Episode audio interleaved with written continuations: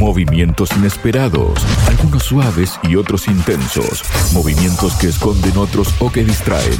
Hay movimientos cortos y movimientos en profundidad, pero todos calculados. Hay espera, defensa y ataque. Hay peones, hay caballos, hay alfiles, torres, reina y rey. Todos juegan, todos tienen su rol. En Radio Sputnik, ajedrez de geopolítica, donde conocemos todo lo que se juega y todo lo que se decide. Conduce Javier Benítez. El presidente de Estados Unidos, Joe Biden, achacó a su predecesor Donald Trump el eventual freno en el Senado de un proyecto de ley complementario que incluye nuevos fondos para apoyar a Ucrania. Para hablar sobre este tema estoy junto al doctor en Relaciones Internacionales y autor del libro El descenso de la política mundial en el siglo XXI, Alberto Hutchenreuter. Alberto, bienvenido a Radio Sputnik. ¿Cómo estás? ¿Qué tal, Javier? ¿Cómo le va? Muy bien. Gracias por llamar. Muchísimas gracias a ti, Alberto. Bueno, voy a decir, a citar las palabras textuales, ¿no? De Biden dijo, ahora todo indica que este proyecto de ley ni siquiera avanzará al Pleno del Senado. ¿Por qué? La razón es simple Donald Trump. ¿Se puede estar de acuerdo con eso, Alberto? Relativamente se puede estar de acuerdo. Si lo dice en función directa de que Ucrania tal vez no vaya a recibir los fondos de aproximadamente 61 mil millones de dólares que Estados Unidos quiere enviar a Ucrania para proseguir la guerra, algo que ya llama la atención, ¿no es cierto?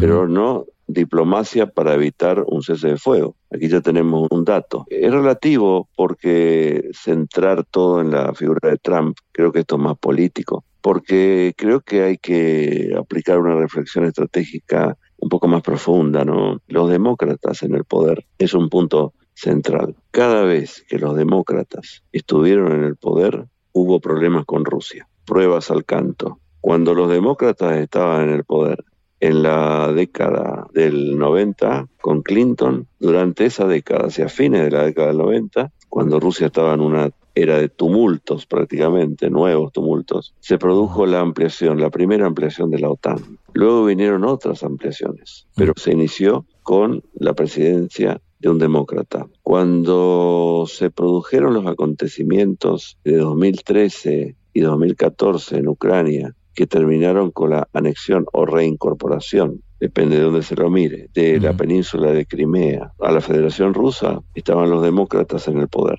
Y cuando finalmente se produce la situación que derivó en lo que Moscú denominó operación militar especial el 24 de febrero de 2022, estaban y están los demócratas en el poder. Por eso digo que cada vez que los demócratas han estado en el poder, han surgido problemas con Rusia. Lo que quiero decir con esto es que está más afirmado en el segmento demócrata estadounidense la idea relativa con que hay que evitar de cualquier manera un resurgimiento de Rusia, porque un resurgimiento de Rusia para el segmento demócrata implicaría casi con toda seguridad un nuevo desafío a la supremacía de Occidente, la supremacía de Estados Unidos. Esta es la idea que permea en los segmentos de seguridad y de política exterior de los Estados Unidos en tiempos demócratas en relación con Rusia o en relación con el enfoque hacia Rusia. Fue el enfoque con el que comenzó la posguerra fría. Yo tengo una hipótesis en esta situación, porque hay una guerra en Ucrania entre eslavos, entre ucranianos y rusos, ¿no es cierto? En el segmento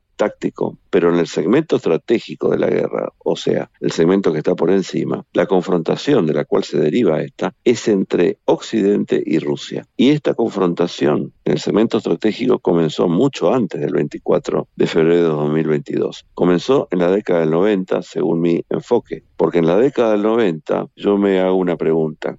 Cuando terminó la Guerra Fría, Estados Unidos dejó de considerar a Rusia, el Estado continuador de la Unión Soviética, una posible amenaza o un nuevo problema. No, no dejó de considerar a juzgar por las medidas que desplegó Estados Unidos. Una de ellas, alentar el cambio del comunismo de vitrina, como lo llamaba un especialista al comunismo que existía en Rusia, a un capitalismo muy abierto que desplomó, más allá de, los, de las cuestiones internas, magnates, etcétera, la economía de Rusia. El mismo Clinton dijo una vez que las posibilidades que tenía Rusia de ejercer influencia en la política mundial eran las mismas que tenía el hombre para vencer la ley de gravedad, o sea, ninguna. Bueno, Rusia después creció pudo desarrollar poder nacional, se ordenó hacia adentro, moderó a los poderes fácticos y tuvo una década importante durante la primera eh, la, primera década de este siglo. Pero esta política de Occidente de evitar un surgimiento de Rusia continuó a pesar de que durante esta década hubo una cooperación importante en materia de lucha contra el terrorismo entre Estados Unidos y Rusia. De manera que centrar todo en la figura de Trump es, me parece, un juego corto que apunta mucho a las elecciones próximas de este año, presidenciales, porque de alguna manera se existe la idea que con un nuevo gobierno republicano podría finalizar la guerra en Ucrania o se podría alcanzar algún cese de fuego y se podría llegar a un desenlace donde la situación quede como está. Es decir, para decirlo de una manera un poco estudiada, que Ucrania se quede finalmente con la geografía y Rusia se quede con la geopolítica. ¿Qué significa Ucrania que se quede con la geografía? Bueno, va posiblemente con el tiempo ir hacia Europa, hacia institucional económicamente, con el tiempo y posiblemente también ingrese a la OTAN, posiblemente. Digo esto porque hasta hoy la OTAN nunca dijo que iba a renunciar a nuevas ampliaciones. Nunca dijo la OTAN que va a renunciar a nuevas ampliaciones. Bueno, esto sería ganar la geografía, pero va a tener que ceder casi el 20% de su territorio, porque el desafío que hizo el presidente Zelensky de colocar la política exterior de vía única, es decir, dejando de lado cualquier otra alternativa que no pasara por llevar a Ucrania a la OTAN, no puede no tener un precio. Desde el punto de vista de la geopolítica, va a tener un precio y posiblemente sea la mutilación territorial. Alberto, hubo otras manifestaciones, ¿no? Del presidente Biden respecto a la situación apremiante de Ucrania, ¿no? Él dijo que se encuentra en una situación desesperada.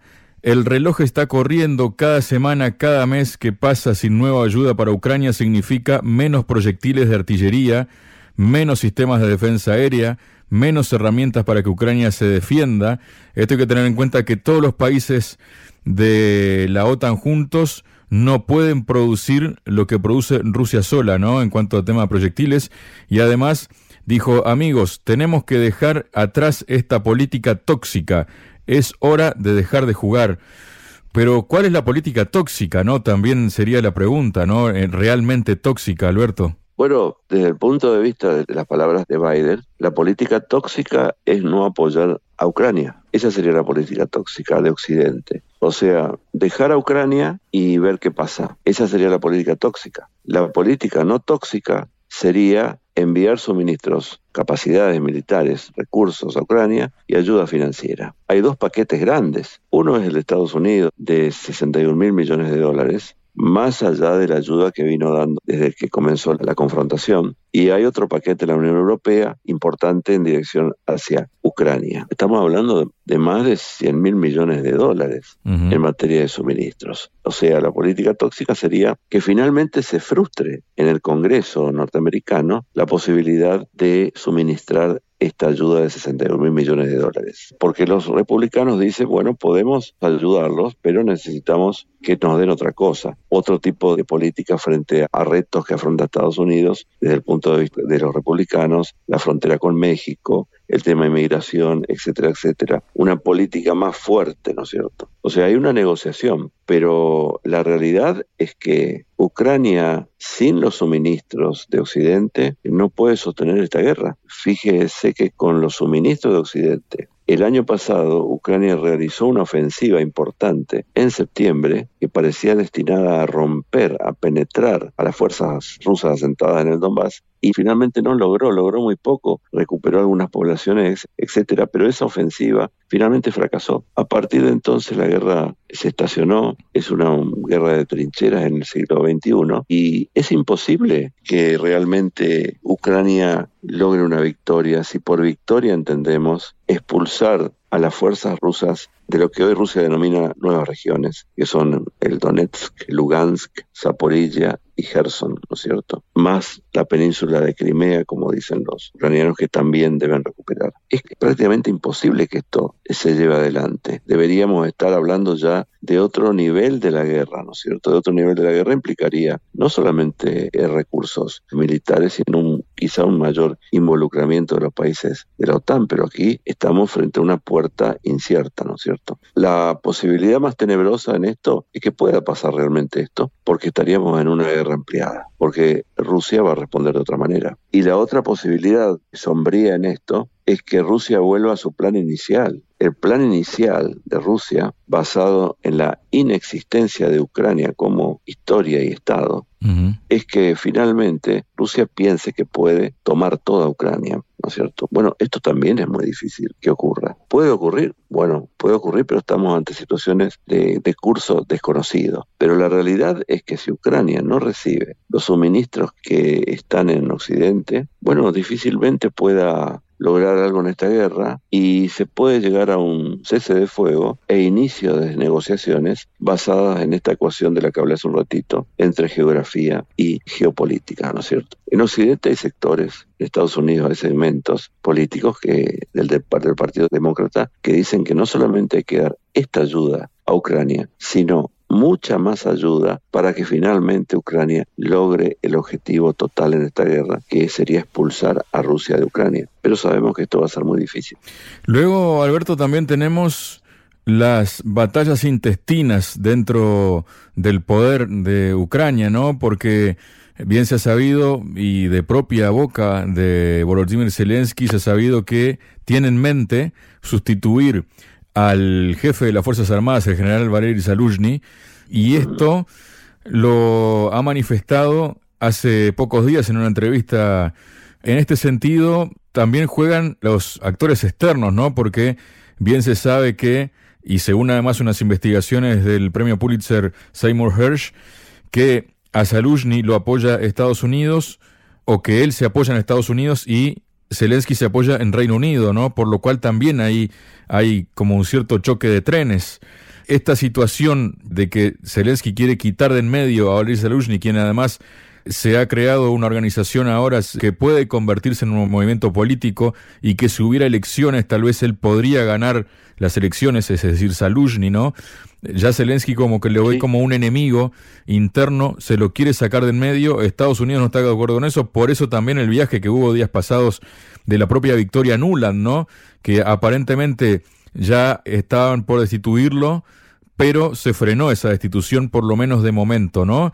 Es decir, Ucrania está viviendo todo esto por dentro, también esta lucha interna que eh, no hace más que tal vez empeorar las cosas para sus intereses y también que Estados Unidos y Reino Unido, qué cartas juegan, ¿no? En todo esto. Bueno, soy un poco escéptico en relación a que pueda haber desacuerdos entre Londres y Washington. Hay que recordar lo que decía Brzezinski, ¿no? Brzezinski decía, ex asesor de seguridad nacional del gobierno de James Carter, demócrata, decía que Reino Unido era un actor importante, pero era una potencia jubilada. Y de alguna manera Reino Unido siempre ha seguido a Estados Unidos. Fíjense que en todos los conflictos, en buena parte de los conflictos donde está Estados Unidos, está Reino Unido, ¿no? Tradicionalmente el enemigo de Rusia ha sido el Reino Unido. Y lo que está demostrando esta pugna de poder dentro de Ucrania es consecuencia precisamente de los objetivos que finalmente no se pudieron cumplir en el frente de batalla. Ucrania apostó mucho, vuelvo a lo que dije anteriormente, apostó mucho a la ofensiva de septiembre de 2023, donde se pensó que se podía realmente afectar militarmente a Rusia y esto fracasó y a partir de allí se creó una situación de imposibilidad de penetrar las fuerzas rusas, pero se creó algo que es un problema para Kiev, la cuestión relativa en si es conveniente continuar apoyando a Zelensky, ¿no es cierto? Y si no es conveniente habilitar un curso de política, no todos piensan así en Occidente, pero predomina, hay también una línea basada en detener esta guerra, ¿no es cierto? Porque está creando demasiados problemas regionales y problemas asociados también a la economía global y a la economía de Occidente, puesto que aquí ha caído uno de los presupuestos que existía cuando se inició la guerra, que fue el relativo con que iba a colapsar la economía de Rusia. La economía de Rusia no colapsó, la economía de Rusia creó anticuerpos y se creó una situación que tal vez no estaba esperada en Occidente, y es que con el tiempo Rusia logró de alguna manera globalizar la guerra. Globalizar la guerra significa mostrar que la guerra en Ucrania es una cuestión mucho más compleja que la forma en que la reduce Occidente, ¿no es cierto? Pero aparte de ello, también mostró, la globalizar la guerra, que Rusia no está sola. Y el concepto de la política exterior de Rusia de 2023 da este prueba de ello, ¿no es cierto? Es un nuevo enfoque donde los principales protagonistas para la economía de Rusia son los países del Asia, particularmente India y China, los del Golfo Pérsico y Medio Oriente, África y un poco más lejos América Latina. O sea, no se fundió la economía de Rusia, sino que la guerra terminó generando problemas para las, en las cadenas de suministro, por ejemplo, en el mundo. Y esto termina afectando a Occidente, ¿no? En Europa, problema principal y la preocupación por, la suba de precios, por la inflación. Y la pugna dentro de Ucrania entre el segmento militar y la política obedece a que Ucrania no logró los objetivos que se pensaba militarmente en el terreno y esto posiblemente cueste no la derrota para Ucrania, pero no la victoria y posiblemente la pérdida del casi el 20% de su territorio. En estos términos, la posibilidad de que Zelensky continúe al frente de Ucrania son más difíciles. Justamente aparece una publicación, Alberto, de un periódico español de este 5 de febrero que ya con el título lo dice todo, ¿no? Dice, Ucrania implora la ayuda de Estados Unidos para resistir a Rusia, pero Washington ya evalúa la cesión de territorios a Moscú bueno, de alguna manera trata lo que venimos un poco hablando, ¿no es cierto? Y hay otras cuestiones también. Estados Unidos es una superpotencia global, ¿no es cierto? Tiene una proyección de poder hacia prácticamente todos los puntos del globo y en distintos puntos del globo tiene aliados y también tiene rivales. Por ejemplo, el aliado clave en Oriente Medio es Israel. La guerra entre Israel y los brazos terroristas de, eh, del movimiento Hamas han llevado también a que Estados Unidos concentre mayor atención en la región, donde ha sufrido bajas en los últimos tiempos, y de alguna manera el alejamiento relativo, relativo, porque hay cerca de 40.000 efectivos estadounidenses en la región de Medio Oriente y Golfo Pérsico, el alejamiento relativo ha implicado también un descuido diplomático de una región que se terminó incendiando a partir de los ataques de grupos terroristas el 7 de, octubre pasado, ¿no es cierto? O sea, se abrió un frente allí en la segunda placa geopolítica del mundo. El mundo tiene tres placas geopolíticas. La de Europa del Este, la placa geopolítica son zonas selectivas estratégicamente, ¿no? Importantes, donde hay pivotes geopolíticos, la densidad geopolítica, geoeconómica, geoenergética es importante, por eso placas. Hay tres placas geopolíticas, una es la de Europa Oriental, una es la de Medio Oriente y Golfo Pérsico, y la tercera es la de Norasia y Mar de la China Índico. Son tres placas donde problemas pueden llegar, son pasibles de crear una guerra mundial.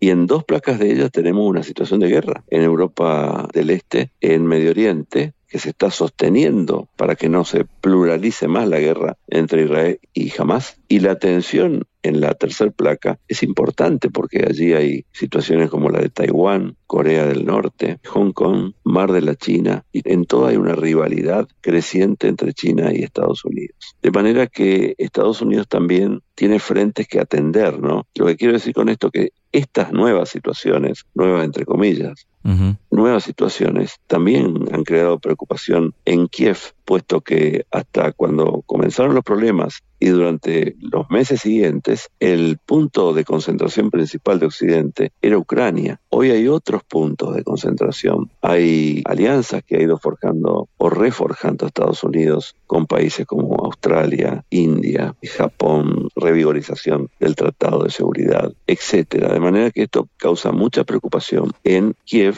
a la que se suma la preocupación relativa hacia en Occidente. No va a terminar predominando la cuestión con China, o sea, ¿Cuál es el principal problema para Occidente? ¿Lo es Rusia o lo es China? En términos económicos, tecnológicos, en materia de, nuevas, de tecnologías mayores. Bueno, sin duda que todo esto está en la cabeza del presidente de Ucrania, porque hasta cuándo se van a continuar con una política de asistencia financiera a Ucrania cuando esos paquetes de dinero son útiles para sobrellevar o, prepararse para una competencia mayor con China, ¿no es cierto? De manera que estos son los temas que están que giran en torno al conflicto de Ucrania. El presidente ruso ha sabido capitalizar algunos de estos temas, por eso dije que ha logrado globalizar la guerra, ¿no? De manera que, aparte en Occidente, y con esto termino esta parte, en Occidente saben que Rusia, en términos proporcionales de capacidades humanas, es superior a Ucrania en un número de 5 a 1 aproximadamente de hombres, pero también está siendo superior en la producción industrial, eh, armamentista particularmente, de proyectiles, ¿no? La cantidad de proyectiles que en este momento está fabricando Rusia es muy superior a la que puede fabricar Occidente. Estos datos los maneja la inteligencia de Occidente y las evalúa en función de cuál podría ser el desenlace de la guerra. Muchas gracias, Alberto. Bueno, Javier, espero que haya sido para aumentar las dudas. Sputnik. Contamos lo que otros callan.